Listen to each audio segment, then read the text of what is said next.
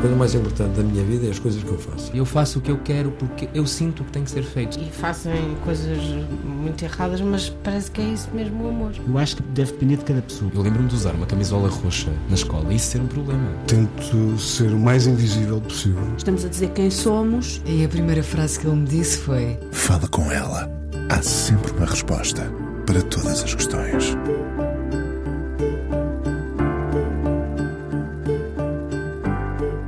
Deixou a ordem dos advogados para pôr ordem no jornalismo? Ou será que a efervescência do meio a seduz? O lado imprevisível da notícia, o caos que se gera numa redação? Ela, a mulher de uma disciplina férrea, onde os anos na Escola Alemã de Lisboa não terão sido em vão. Os amigos e conhecidos dizem à cabeça trabalhadora, muito objetiva, uma capacidade impressionante de gerir, descobrir, deixar-se espantar ser mãe. Vem de uma família larga e fez a sua. Tem quatro filhos, um jardim que agora é horta.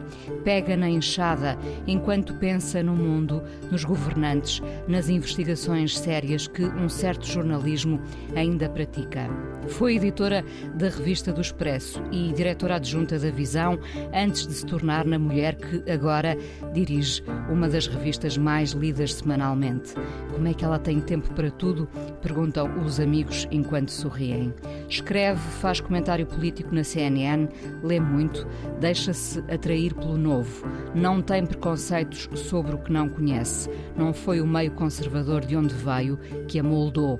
Todos podemos ser elásticos. Destemida e curiosa. É fácil trabalhar com ela, garantem-me. Mafalda Anjos, diretora da Visão, hoje no Fala com ela, é uma falda com ela. Olá, Mafalda. Olá, bom dia, Inês. Como é que se tem tempo para tudo? Olha, tentando, mas antes de mais, deixa-me agradecer as tuas palavras, são muito foram, generosas. Foram realmente outras pessoas que me disseram isto sobre ti, não fui eu a inventar. E eu acho que não, por ordem no jornalismo, acho que não, não é bem a minha praia. Era só não? pelo trocadilho. só...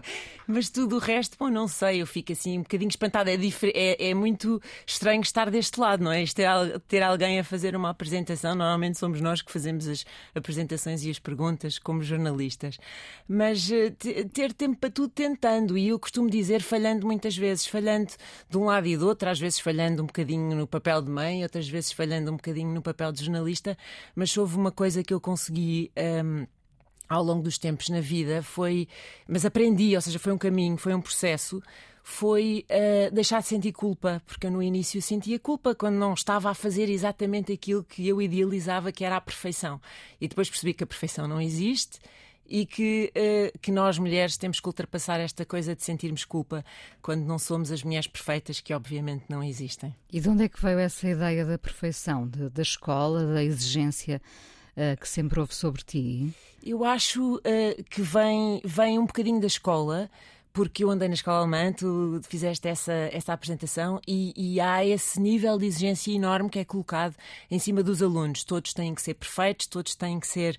Uh, uh, eles colocam... Chegaste a ganhar um prémio na escola alemã, não chegaste? Eu, eu ganhei um prémio, uma coisa um pouco relevante, mas a melhor aluna portuguesa na disciplina de alemão só foi um bocadinho mais interessante porque eu não tinha ninguém a falar alemão na minha família. Não tinha. Há muitos portugueses que têm uma mãe alemã, ou um pai, ou, ou pessoas da família, ou viveram na Alemanha. Não tinha rigorosamente nada disso. Houve um dia que o meu pai acordou e disse: Ah, eu acho que isto, o ensino em Portugal está tão caótico, eu não queria que fosses para um colégio, daqueles colégios uh, muito elitistas. A escola alemã dá-te as ferramentas que são interessantes. Eu disse: Pai, mas eu não falo uma palavra de alemão.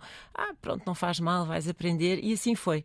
E de facto a escola manda isso, dá uma exigência enorme, dá aquela coisa que é o clichê dos clichês, mas o método e a, a, uma capacidade de trabalho um, que, são, são ótimas competências e instrumentos para a vida, mas por outro lado, depois aquela aspiração a ser perfeito e ser bom e ter que fazer tudo muito certinho depois isso às vezes condiciona-te um bocado na vida se não consegues lá chegar e é impossível, não é? Isso Uma falda, por, por antítese à, à ideia de, de perfeição, diz-me um momento em que, em que te sentiste a falhar e que foi marcante para ti. Olha, não te sei, olha, uh, marcante, não te, não te sei assim dizer um momento que eu tenha sentido falhei quando, por exemplo, isto é um bocado íntimo. Porque falhar humaniza-nos, não é? Esta, esta pergunta vai ao encontro desse lado humano. Sim, eu. Que é um problema que os políticos têm assumir uh, as falhas, não é? Sim, quer dizer, nós, por exemplo, no jornalismo. Uh, falhamos muitas vezes. Falhamos, é, é, é comum uma vez de vez em quando, um jornalista falhar. Uh, falhar num título, falhar num número, falhar numa história. O que nós temos que fazer é rapidamente assumir o erro. Uh, e rapidamente corrigi-lo. Isso é uma coisa que é fundamental no jornalismo e que se aprende logo desde cedo.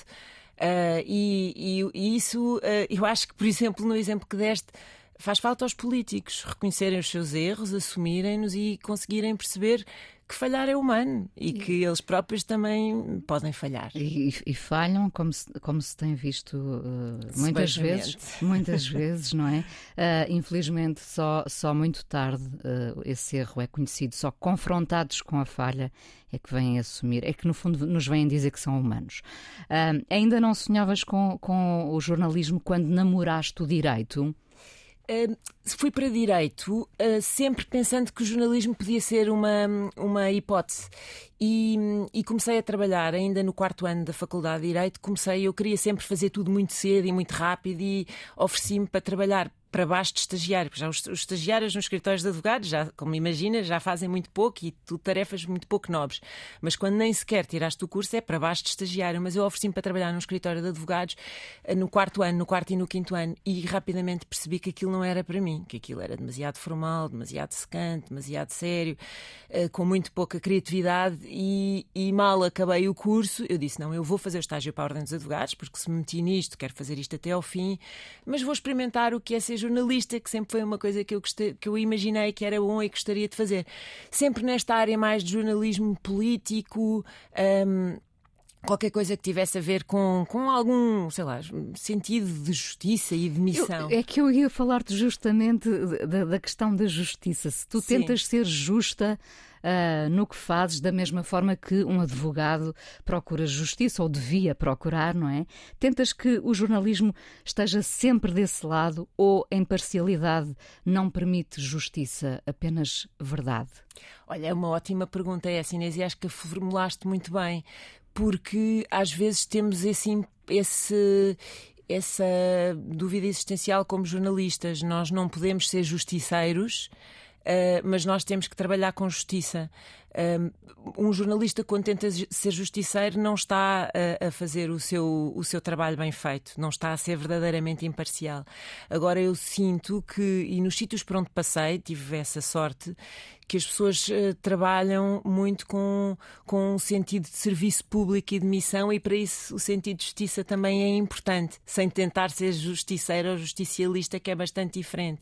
Mas tendo sinto, a verdade como base. Tendo sempre a verdade como base, a procura da verdade, aquela que é a verdade uh, que nós procuramos alcançar e, e de alguma forma transmitir e, e, e, passar aos nossos leitores. Eu, eu senti sempre isso no expresso, na visão, onde aquela equipa tem muito este sentido de estamos aqui todos para construir um mundo melhor de alguma forma. E isto é um bocadinho romântico, mas, mas eu acho que só isso é que justifica ainda hoje que as pessoas façam jornalismo com todas as dificuldades enormes uh, que existem hoje para fazer jornalismo e, e com todas as limitações. Uh, as pessoas fazem muito isto por paixão uh, e por sentido de missão.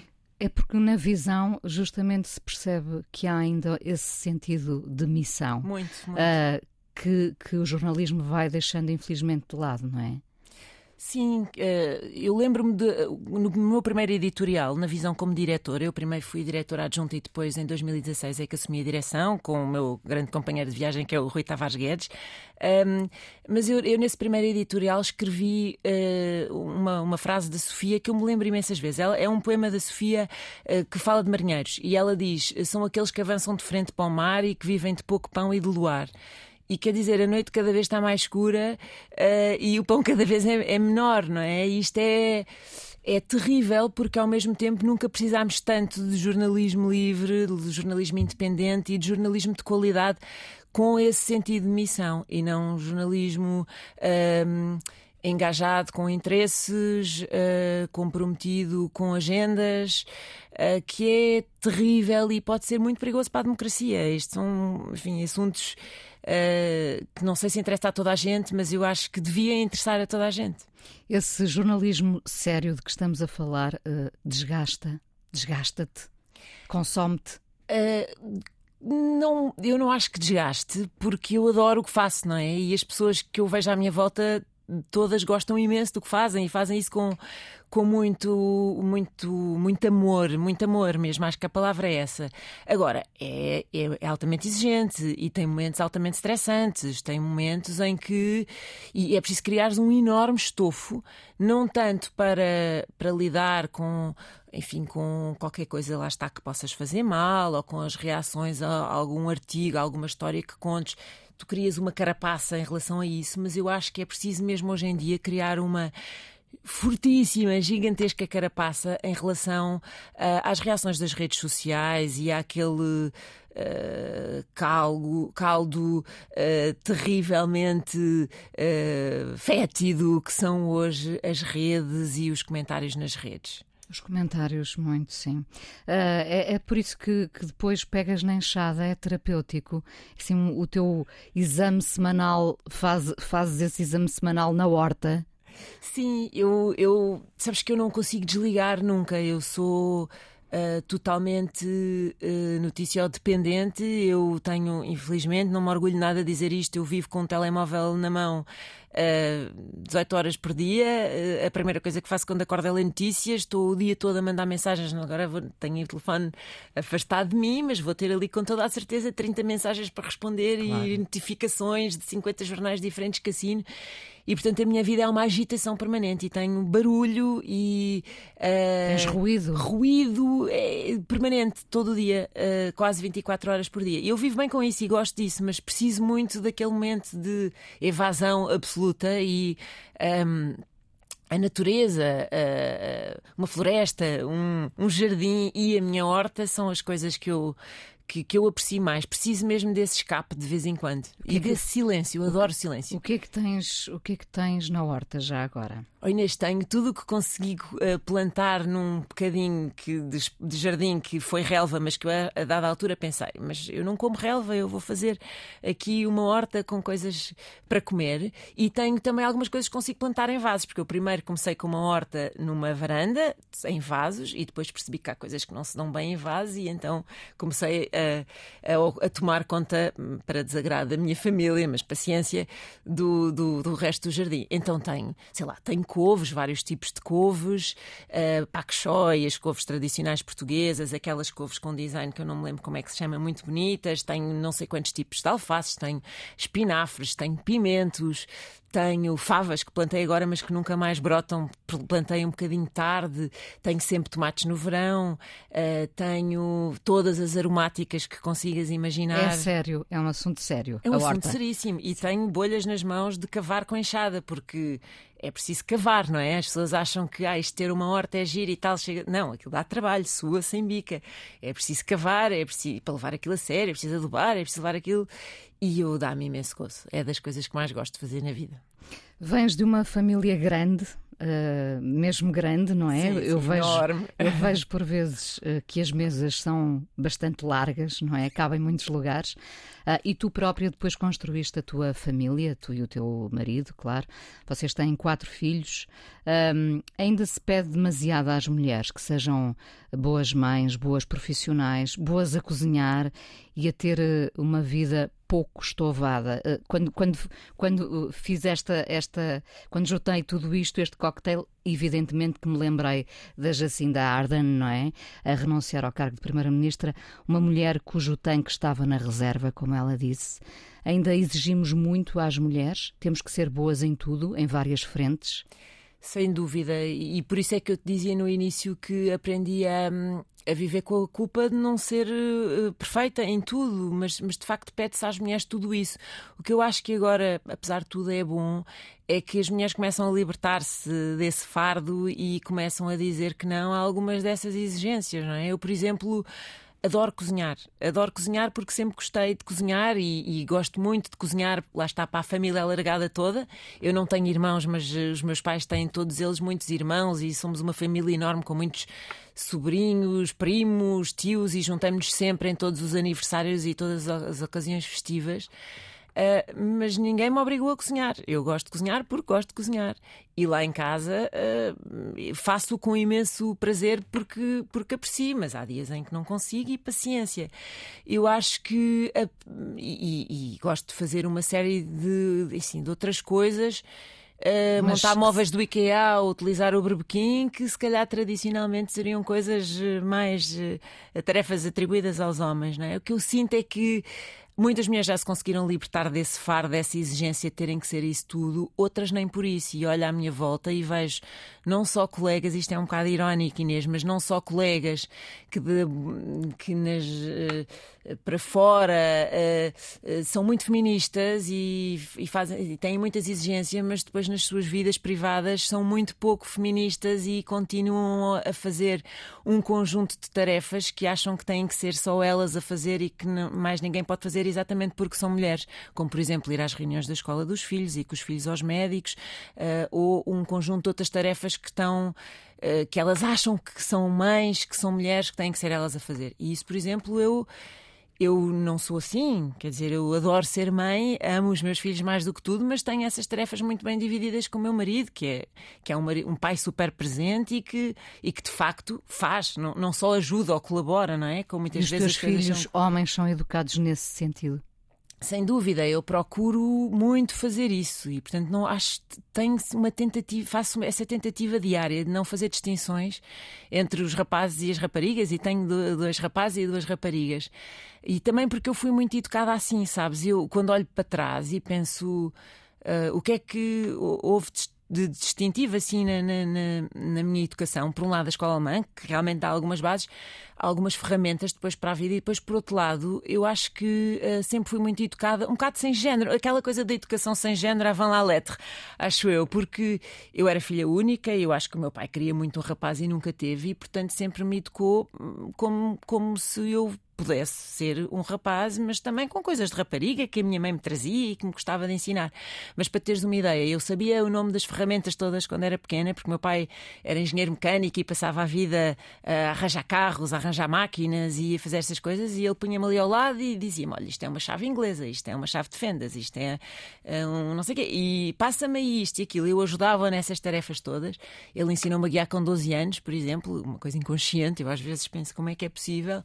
Um, e, e, também me atirou muito para a frente uh, e obrigou-me a fazer coisas que normalmente se tinha medo que as raparigas fizessem. Por exemplo, uh, ele viajava muito porque era empresário e, e, e uh, eu ia viajar com ele. E ele largava-me numa cidade desconhecida, dizia: Bom, eu agora vou para uma reunião, vou trabalhar. Desenrasca-te. Encontramos-nos à noite. E, e, fazia isto pai, desde os 13, 14 anos. Eu lembro que tinha 14 anos, um, fomos para, para, para a Bélgica uma vez e depois de ferry boat para Londres e ele uh, foi, e ali uma exposição, uma, uma, uma coisa, largou-me, não me lembro onde, num sítio assim meio a de Londres e disse-me: Olha, está aqui o mapa do metro, uh, tens aqui umas libras para comprares um bilhete de metro para o dia inteiro, encontramos à noite no hotel. Eu tinha 14 anos e isto é uma coisa que eu não sei se faria com os meus filhos hoje, não é? Porque, porque tinha medo e porque, ai meu Deus, e não havia cá telemóveis, nem essas coisas, era desenrasca-te.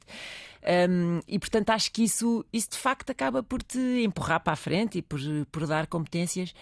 Um... Será que foram essas ferramentas todas que te fizeram chegar ao, ao lugar de diretora uh, de uma revista como a Visão? Acho que isso também, e também, Inês, um bocado de sorte, porque quer dizer, eh, só a sorte não conta, mas eh, ou não serve de nada, mas estar no sítio certo na, na hora certa nos mídia é importante, não é? é? Haver uma vaga que se abre e de repente estás ali. Uh, em... Lembras-te desse momento em que foste convidada? Acho que deves lembrar. Lembro-me, claro. claro. que sim, e devo dizer-te que a minha primeira reação foi: ai, não, não, eu acho que isto se calhar não é boa ideia. Eu acho que se calhar não sou a pessoa certa. Vocês precisam de uma pessoa com mais experiência política, de uma pessoa mais velha.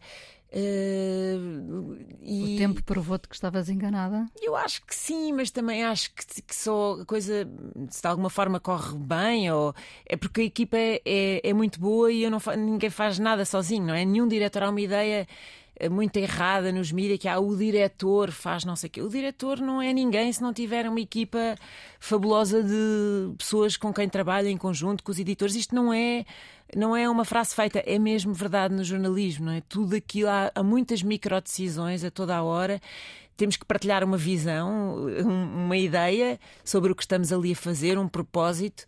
Mas depois o diretor não está ali no dia a dia a tratar das pequenas coisas, eh, só funciona se funcionar em equipa. E isso eu encontrei na visão num, de uma forma que nunca encontrei noutro sítio. E eu trabalhei na Exame, no Seminário Económico, no Expresso, na Focus. Há ali um sentido de trabalho de equipa enorme. As pessoas, quando eu cheguei ali, fiquei muito admirada porque nos sítios por onde passei, as pessoas contavam as capas que faziam, por exemplo, e as manchetes. Era uma coisa muito orgulho pessoal, deixa cá ver. O jornalismo é um mundo de egos.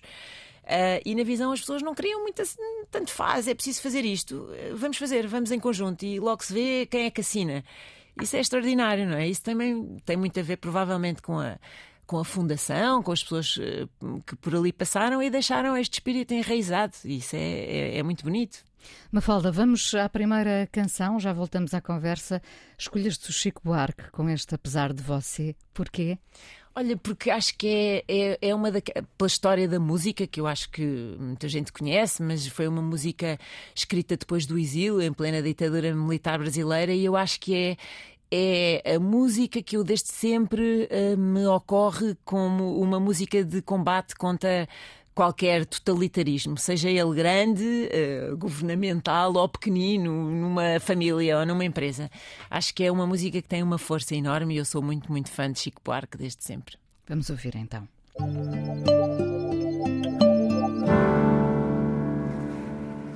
Fala com ela na Antena 1, hoje a conversa com Mafalda Anjos, diretora da revista Visão. Pegando ainda na letra do Chico, amanhã vai ser outro dia. Uh, é assim que pensas também? És otimista? Eu sou uma, uma inveterada otimista. Uh, e isso Porquê? é... Porque é fácil um jornalista tornar-se cético ou não? Sim. Um, sou cética por natureza, sempre fui, e, e, isso é uma. Eu acho que é uma, é uma característica boa quando se faz jornalismo, porque duvidas sempre da primeira versão que te dão, ou pelo menos equacionas se não há outras versões possíveis e vais à procura da eh, da verdade que consegues alcançar. E eu digo sempre isto: consegues alcançar porque uh, procuramos a verdade absoluta, mas se calhar nem nós estamos conscientes do que é que ela é. Uh, mas uh, sim, ser, ser cética é, é, é, um, é uma boa ferramenta para qualquer jornalista. Mas sem, sem, perder, sem, sem nunca perder o otimismo. Sem nunca perder o otimismo, se bem que eu acho que neste momento. Um, eu procuro encontrar uh, os caminhos para o otimismo e é um, é, um, é um bocado uma construção. Eu acho que vivemos tempos muito difíceis, Inês, e acho que vivemos tempos em que todos temos uh, alguma fundamentos ou, ou razões para podermos estar um bocadinho pessimistas quando eu olho para este para aquele caldo de descontentamento permanente e de aquela espécie de fogueira uh, de, de inquisição do século XXI, que são as redes e a forma como as pessoas, uh, como, como isto. Uh, faz crescer sentimentos enormes de ressentimento, de raiva, de ódio, como isso é explorado pelas grandes tecnológicas, na forma como uh, constroem os seus algoritmos, na forma como isso ameaça, sem dúvida, as democracias ao fazer crescer aquele sentimento de uh, nós, uh, povo impoluto, e eles que são os líderes, sejam eh, políticos ou empresariais que conduzem o mundo e isso dá instrumentos aos populistas para cavalgarem estes sentimentos. Eu acho que tudo isto um, nos dá razões para, para nos preocuparmos, não é? Para Depois, temermos. Para temermos. Vivemos uma guerra na Europa que é uma coisa como nunca, vi, nunca não víamos há, há décadas. Vivemos tempos de, de inflação grande e com que se faz sentir na vida das pessoas de forma muito desigual, não é? Tu tens as classes mais baixas que sentem muito mais, o conceito de inflação pessoal é uma coisa muito relevante, as pessoas sentem muito mais estas diferenças. Tens uma pandemia que pode voltar a qualquer momento com uma nova variante que pode ser mais perigosa. marcas, muitas marcas a nível de saúde mental, por exemplo, não é? Muitas marcas e, e, e portanto temos muitas razões para para, para, para estarmos preocupados. Agora, eu acho que, apesar de tudo, eu, eu quando vejo, eu, eu, eu, tento, eu acho que sempre fui assim ao longo da vida e se calhar é por isso que sempre assumi cargos de desfia muito cedo, cedo demais. Eu às vezes tenho pena eh, porque penso, ah, eu realmente não fui jornalista, jornalista no terreno, gostaria de ter sido muito mais, porque sempre fui chefe muito cedo, mas eu tento encontrar eh, soluções. Eu quando olho para um problema, ok, está aqui um problema, não penso, ah, está aqui um problema e agora este problema é tão chato. Eu penso, ok, como é que vamos sair deste problema e vamos lá resolver. Por isso eu uh, costumo dizer que a minha profissão é ser resolvedora. Sou uma resolvedora de problemas. Isso e, é portanto, e o país precisa disso. Tente ser, não é? Às vezes não encontra as melhores soluções para os problemas e às vezes os problemas não têm soluções. Os problemas da da falta de financiamento dos mídia de qualidade, infelizmente ainda ninguém encontrou a solução uh, para esse enorme problema. Uh, mas Será eu, que querem encontrar? Se calhar, se calhar não, mas eu acho que devíamos, nós coletivamente devíamos pensar que que, que sem sim, informação que, mirramos, não é? Mirramos e, e mais do que isso é, é a própria democracia que está, que está em causa, de facto. Um, que, país uh, se desenha aos teus olhos? Tens, tens esse sentido de pátria? Uh, não muito.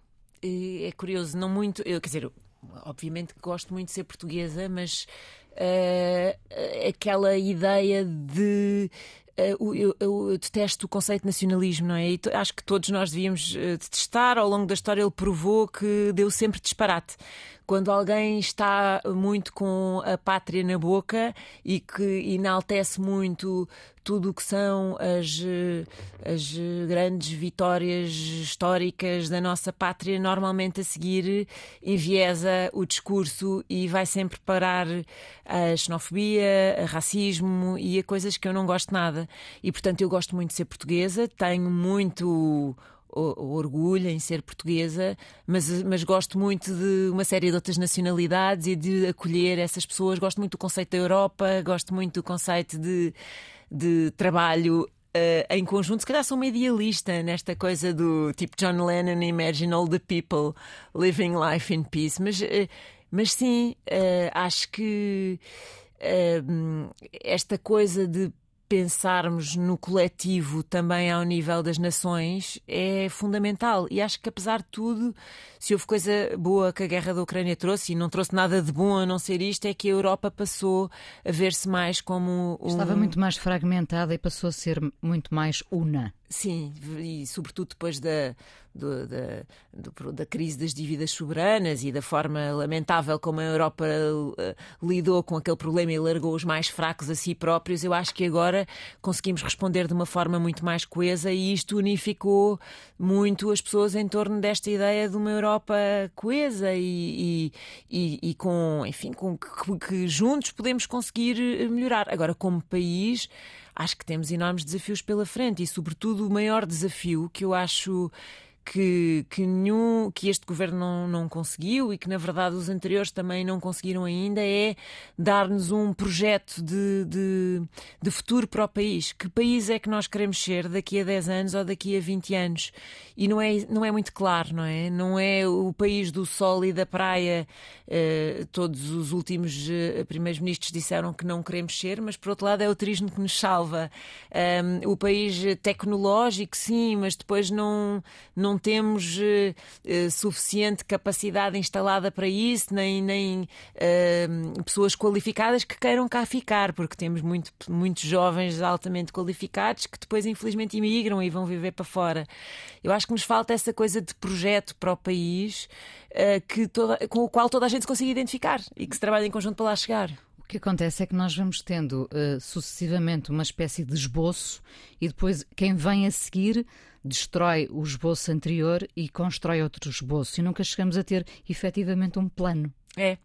E, e, quando, se, quando se gera isto, seja um país ou uma empresa ou uma família permanentemente em crise, não se consegue bem uh, pensar no plano, quer dizer, tu pensas no plano do dia ou pensas no plano do mês, não pensas no plano uh, a médio e longo prazo. E, esse é que devia ser o verdadeiro uh, desígnio nacional, era criar um plano de médio e de longo prazo. E quando se fala-se muito falta de ímpeto reformista deste governo, ou enfim, dos anteriores, na verdade também.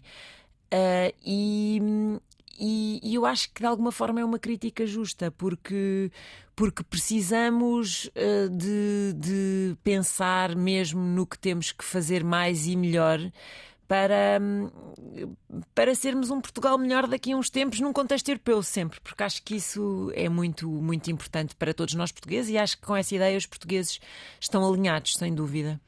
Uh, eu insisto uh, muitas vezes que com a idade, aprendi eu própria com a idade, não é? Uh, temos que valorizar os nossos feelings. sentes isso também, Mafalda?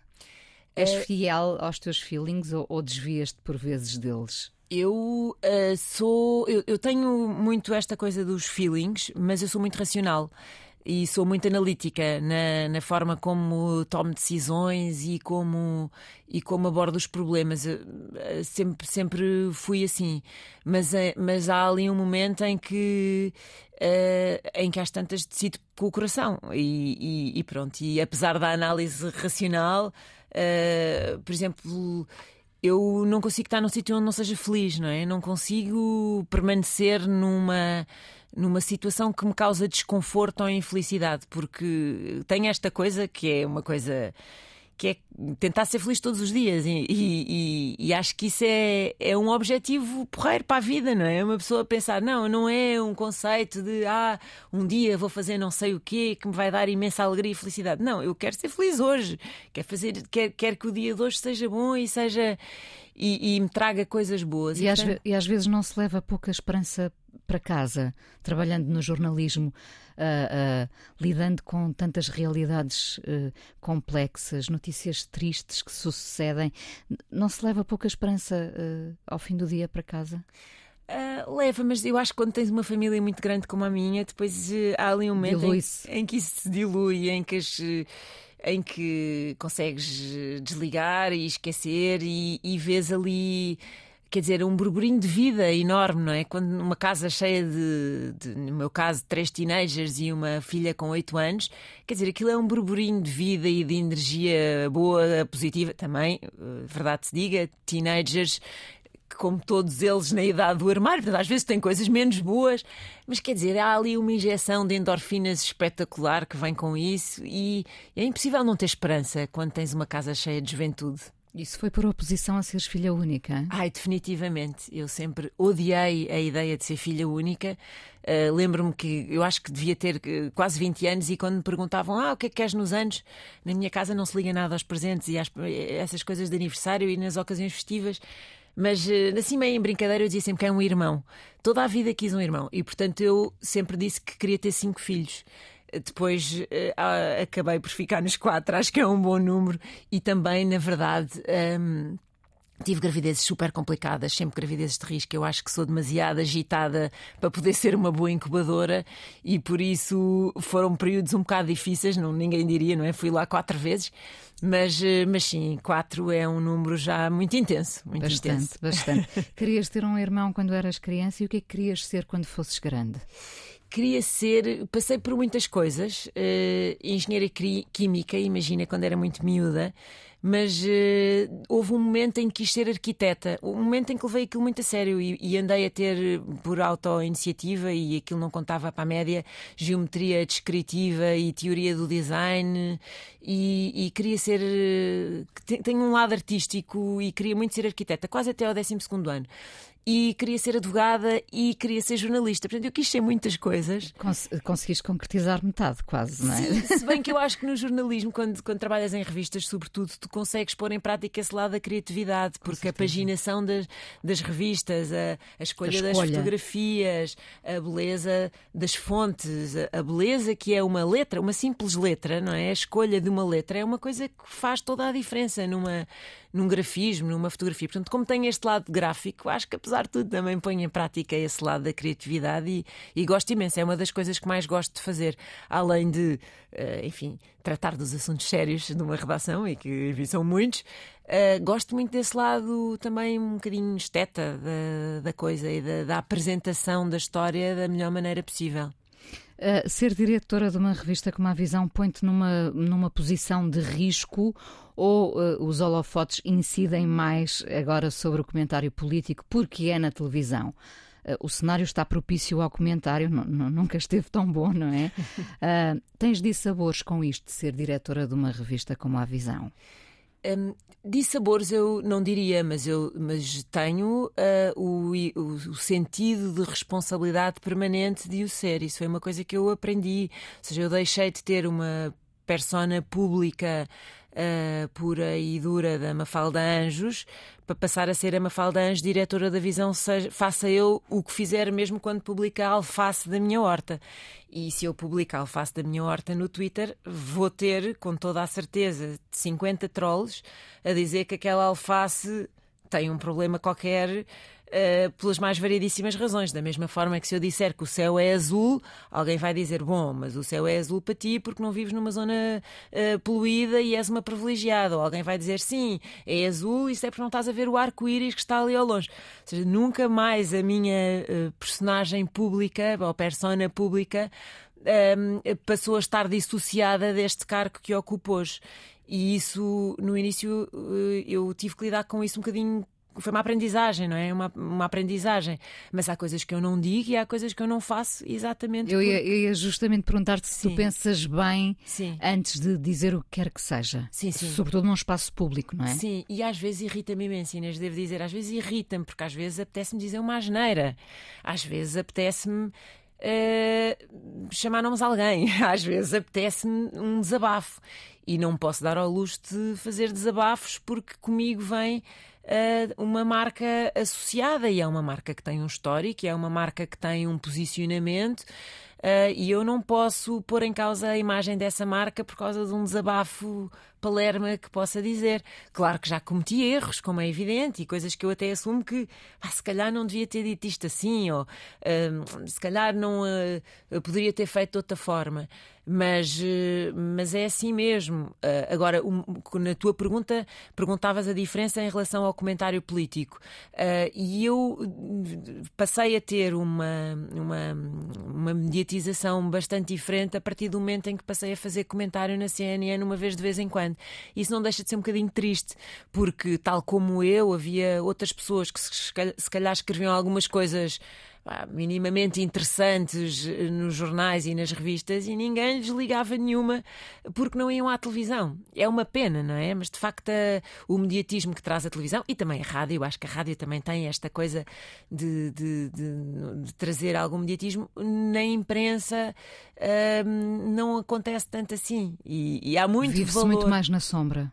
Vive-se muito mais na sombra e há imenso valor e imenso talento uh, na imprensa escrita que depois às vezes não tem a oportunidade de ser uh, tão reconhecido. Mas apesar de tudo, vai sendo. Será que um dia te vais cansar do jornalismo, Mafalda? Uh, se calhar, uh, não, sabes que não é uma coisa que me assuste muito. Eu, eu aquela ideia de ser feliz uh, todos os dias, pá, no dia que deixar de ser feliz, paciência, vou fazer outra coisa qualquer e isso não me assusta nada. Sabes que eu gosto de construir coisas, eu gosto de fazer projetos, eu gosto de montar projetos. E toda a vida fui assim, desde miúda, desde pequenina, teenager, montei não sei quantas coisas.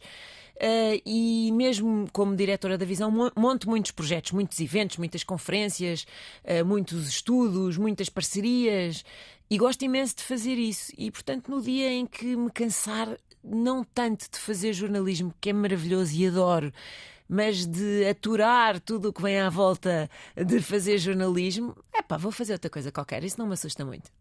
O que é um dia bom para ti? Temos estado a falar dos dias felizes. O que é que é um dia Vocês bom, feliz? Eu cultivo muito esta coisa da, da felicidade no dia a dia, já disse isso. Portanto, um dia normal para mim é um dia ótimo. Um dia com os meus cheio, filhos e com cheio. a minha família, cheio, a trabalhar. Eh, mas um dia assim mesmo bom eh, é um dia em que eu encho a casa de da família alargada toda, desses mais de 40, 50, ou dos meus amigos todos de, de infância. Eu tenho um grupo de amigos que, que somos uh, uh, mais de 30, uh, que nos conhecemos há mais de 30 anos, portanto é assim, hoje em dia mais de 40, até com os filhos. E um dia em que eu encho a casa desta gente toda e cozinho para, para toda a gente. Gosto imenso. Assim, uma grande feijoada, um grande, uma grande paelhada. Ou então, deixa-me cá ver, ou então um dia em que nós, nós uh, jornalistas, eu não digo eu porque nunca sou só eu, sentimos que fazemos a diferença na vida de alguém. E isso no jornalismo acontece muito. Quando tu contas uma história ou dás visibilidade a qualquer coisa e essa coisa desembrulha-se, a vida, ou, ou arranjamos forma de ajudar uma pessoa. Uh, isso acontece muitas vezes e isso é magnífico. Eu acho que nesses dias uh, tu pensas, ok, uh, vamos de frente para o mar, vivemos de pouco pão e de luar, mas uh, ao fim do dia valeu a pena. Que bom. Vamos ouvir a Etta James com este At Last, porquê?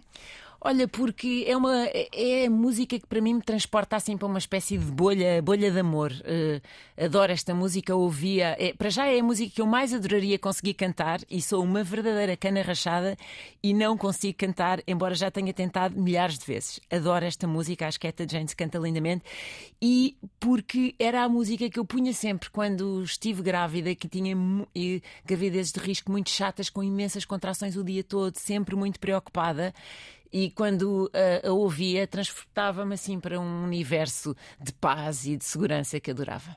Vamos ouvir então Eta James. Muito obrigada por teres vindo ao falar com ela aqui na Antena 1, porque ainda vamos conversar mais um bocadinho no podcast. Obrigada.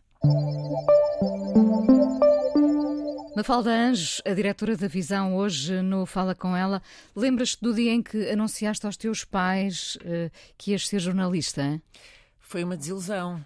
Foi porque o meu pai queria que eu fosse advogada. A minha mãe, pá, a minha mãe não tanto, mas, mas eles pensaram, mas que disparate, mas agora esta miúda tinha boas notas, podia ser uma ótima advogada, já tinha começado a trabalhar, aliás, num escritório de advogados antes e, portanto, já tinha um percurso feito. Uh, porque raio é que ela agora vai para jornalismo com tantos problemas e é uma confusão e aquilo. Onde se ganha tão mal. Onde se ganha tão mal. Uh, mas, mas pronto, acabaram por depois, eu acho que se sentir orgulhosos do, do percurso que acabei por ir fazendo. Nunca estas coisas de estas coisas das decisões de carreira, eu às vezes penso muito onde é que eu estaria se não tivesse ido para jornalismo e tivesse continuado a ser advogada. Não fazemos ideia, não é? é como é, a vida vai-nos empurrando e às vezes vai-nos empurrando para sítios inesperados. No meu caso, eu acho que fui sempre eh, sendo empurrada para alguns sítios inesperados com, com, com, com alguma sorte também. E se um dos teus quatro filhos te disser que quer seguir comunicação social? Olha, eu, eu uh, ficaria preocupada. Não diria para não ir, mas acho que hoje é muito mais difícil do que foi para, para mim há 25 anos, ou quase sim, há 25 anos. É muito mais difícil hoje. Eu vejo miúdos altamente talentosos, uh, super competentes. Uh, estarem demasiado tempo a ganhar demasiado mal. E infelizmente nós, diretores editoriais, não temos condições para lhes dar uh, mais tal e qual como mereceriam. Uh, acho que é, é, é, francamente difícil e os desafios também são muito mais difíceis hoje, porque este jornalismo imediatista de 24 horas ligado, com a, a urgência da, breaking news da última hora, com a voragem uh, da competição que existe em tentar mandar o primeiro alerta na app do meio é, é, é, muito mais complicado o jornalismo que se faz hoje do que o que se fazia há uns anos e são muito menos as oportunidades para fazer coisas que nos enchem realmente as medidas. O, os jornalistas protegem-se como, como os médicos ou nem por isso? Hum, acho que hum, são muito críticos entre si, dentro das redações. As redações são. São... Há pouco falavas em egos, não é? é as redações são sítios de egos e os jornalistas as redações são, são sítios difíceis, umas mais do que outras. Eu costumo sempre dizer, de facto, na visão não encontrei isso. Encontrei um, um lugar de gente muito boa. Com... Os jornalistas, de, de, alguns uh, que eu conheço, são pessoas muito apaixonadas pelo muito que fazem. Muito apaixonadas, sim. E, portanto, o ambiente sempre foi extraordinariamente uh, positivo uh, ali. Mas já passei por redações muito difíceis, onde as pessoas. Eu, eu tive um editor, não vou dizer aonde, que entrava na redação e imediatamente se encostava à parede assim de braços abertos. Este é um gesto que na rádio nós temos de escrever. Encostava, entrava, abria os braços, encostava-se à parede e eu dizia: Então, mas o que é que se passa? Ele dizia: Tenho que entrar assim para ver se não me espetam uma faca nas costas. Portanto, imagina o ambiente, não é? As coisas, há sítios em relações onde, onde há uma toxicidade uh, grande e onde a competição é enorme, e onde o trabalho é muito público e onde as pessoas Uh, não posso dizer que fiquem felizes com os erros dos outros, também não vão tão longe, porque em última análise é, têm uma marca uh, por trás, mas onde não se importam muito de ver o outro tropeçar porque acham que sobressaem é mais assim, e isso de facto não é, não é de todo verdade. O Expresso foi uma boa escola. O Expresso Passaste foi... por muitos sítios, mas, mas uh, anteriormente estiveste no Expresso? Sim, o Expresso foi uma escola magnífica. Também pelo, pelo sentido de responsabilidade que te traz, não é? É um jornal que fez este ano 50 anos, que tem a história uh, que tem uh, em Portugal, que é um jornal de referência, um jornal que que marca a agenda com uma notícia que dá ou com, com um ângulo que traz para uma determinada uh, história, quer dizer, isso dá-te dá uh, uma, uma ótima experiência e também um, um imenso sentido de responsabilidade.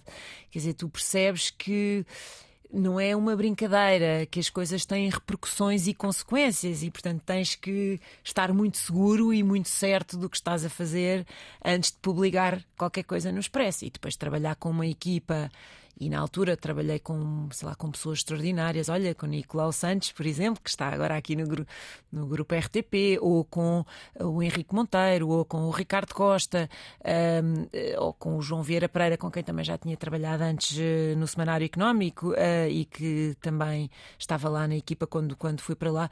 Enfim, isso dá-te. Uh, consegues bater bolas e consegues pensar em conjunto e, e, e, e, construir coisas. Se bem que um editor da revista uh, tinha um trabalho muito solitário, apesar de ser uh, tudo dentro do expresso, o editor tinha muita autonomia. É como ser diretor de uma revista, uhum. na verdade, não é? Tem muita autonomia, tem uma equipa própria e e, e, fazia muito esse trabalho também de reflexão com a própria equipa da revista, assim. Nunca sentiste que estavas a ser uh, menos respeitada por seres mulher? Muitas vezes na vida, muitas vezes. E, e houve coisa que aprendi foi a, a, não, não me deixar ficar com esse sentimento. Ou seja, inúmeras vezes em reuniões uh, só com homens, tive muitas vezes em reuniões em que eu era a única mulher eu era interrompida por um homem e eu dizia desculpa, eu estava a falar, interrompeste-me. Ou não, eu queria dizer não sei o quê. Ou tive que me chegar à frente muitas vezes eh, porque isso não, esse lugar eh, da fala não era naturalmente concedido da forma como é concedido aos homens. O jornalismo, quando eu comecei a ser, entre aspas, editor ou chefe, eh, nos vários sítios, era, era, um, era um clube de bolinha, era essencialmente uma coisa de homens. Eu lembro-me que em 2016, quando assumi a direção da Visão, o Sindicato de Jornalistas fez uma conferência com todos os diretores de órgãos de comunicação social em Portugal. E eram 19 homens e só duas mulheres, eu e a Graça Franco, na altura, que era diretora da, da Rádio Renascença. Hoje em dia já não é assim, hoje em dia já há muito mais mulheres em vários órgãos de referência nacionais. Mas aquilo era um bocado impressionante, não é? Com tantas mulheres boas nas redações, como é que. e com tantos homens incompetentes em lugares de desfia nas redações, também é preciso dizer isto. Como é que não havia espaço para mais mulheres competentes no topo? Não faz sentido nenhum. Não faz sentido nenhum. E... Está a haver uma mudança, ainda, ainda que lenta, mas está. Ainda que lenta, Inês, eu ainda, ainda hoje recebi um relatório, antes de ir para aqui por acaso estava a lê-lo, um relatório da McKinsey que dizia que 6%, só 6% dos CEOs em Portugal são mulheres. 6%! Como é que isto é possível, não é? Uh, e há um caminho enorme a percorrer, já para não falar das disparidades salariais, que também continuam a existir. Mas quando olhamos para o jornalismo, eu acho que esse caminho no jornalismo está, está francamente a ser feito. Por exemplo, hoje na visão, acho que temos mais mulheres em cargos de chefia do que homens, eh, e, e pronto, e é naturalmente assim. Mafalda, como uma espécie de, de vírus, este infelizmente muito visível, um, debatemos com a pandemia das fake news, que é uma verdadeira pandemia também. Uh, é uma batalha muito difícil dentro do jornalismo, não é? é uma batalha, é a batalha dos nossos dias nos, para os jornalistas, sobretudo porque há, há uma coisa eh, que se chama o princípio da assimetria do bullshit ou da treta, que é uma mentira uh, propaga-se a uma velocidade vertiginosa. Culpa de, de, de um sentimento uh, das pessoas que tende a gostar de uma história muito elaborada que normalmente vem à volta de uma mentira. Culpa dos algoritmos das redes sociais que fazem propagar muito mais depressa uma história com contornos mais estapafúrdios um, e culpa uh, de alguma falta de literacia também mediática e informativa que as pessoas têm, que não param para pensar e para olhar para a fonte da história, para, para a lógica que aquilo pode conter, que não se questionam. Mas, quer dizer, era o Churchill que dizia, tinha aquela frase que uma, uma, uma mentira dá a volta ao mundo enquanto a verdade ainda nem teve tempo de vestir as calças. E é mesmo, mesmo, mesmo assim. Uh, por isso é que o jornalismo é tão, tão importante. Agora, as fake news são também um desafio para os próprios jornalistas, não se deixarem às vezes até levar por elas e, e, e nesta voragem de última hora de tentar dar a notícia de breaking news muito rapidamente não, não, não, não divulgar uma coisa que não é verdade. Quando não se faz tanto breaking news, e no caso da Visão, por ser, apesar de tudo, uma revista semanal com um diário, com um site, uh, mas que não tem a urgência do breaking news, nós conseguimos parar um bocadinho mais para pensar e dizer calma, isto é mesmo assim, uh, vamos ver. Uh, e, e, e, eu digo sempre, eu prefiro perder uma, uma história do que correr o risco de dar uma história que não é verdade. Prefiro perdê-la, paciência, uh, não é o meu campeonato. Não te vês na política? Não, jamais. Uh, de, de, de, forma alguma. E é curioso que quando era miúda, como era um bocadinho idealista e gostava muito, tinha um certo, tal certo sentido de, de missão e de serviço público, até me via. Mas depois, como, quando comecei a perceber como é que as coisas realmente funcionam na política, há muitas coisas que eu não gosto e, sobretudo, eu prezo imenso a minha liberdade. Eu não tenho uma eu não tenho, eu não me revejo em nenhum partido político, eu não tenho uma ideologia uh, uh, que eu diga imutável, eu tenho valores e tenho princípios uh, e, e, depois tento escolher a cada momento aquelas pessoas, tendo em conta as alternativas que tenho à minha frente, que são capazes de desenvolver melhor aquilo que eu, em que eu acredito. Mas não sou minimamente facciosa, nem capaz de assumir uma visão facciosa uh, do mundo ou da política de todo. Obrigada por teres vindo a falar com ela, foi um prazer. Obrigada, Inês, o gosto foi meu. A coisa mais importante da minha vida é as coisas que eu faço. Eu faço o que eu quero porque eu sinto que tem que ser feito. E fazem coisas muito erradas, mas parece que é isso mesmo o amor. Eu acho que deve depender de cada pessoa. Eu lembro-me de usar uma camisola roxa na escola e isso ser um problema. Tento ser o mais invisível possível. Estamos a dizer quem somos. E a primeira frase que ele me disse foi: Fala com ela. Há sempre uma resposta para todas as questões.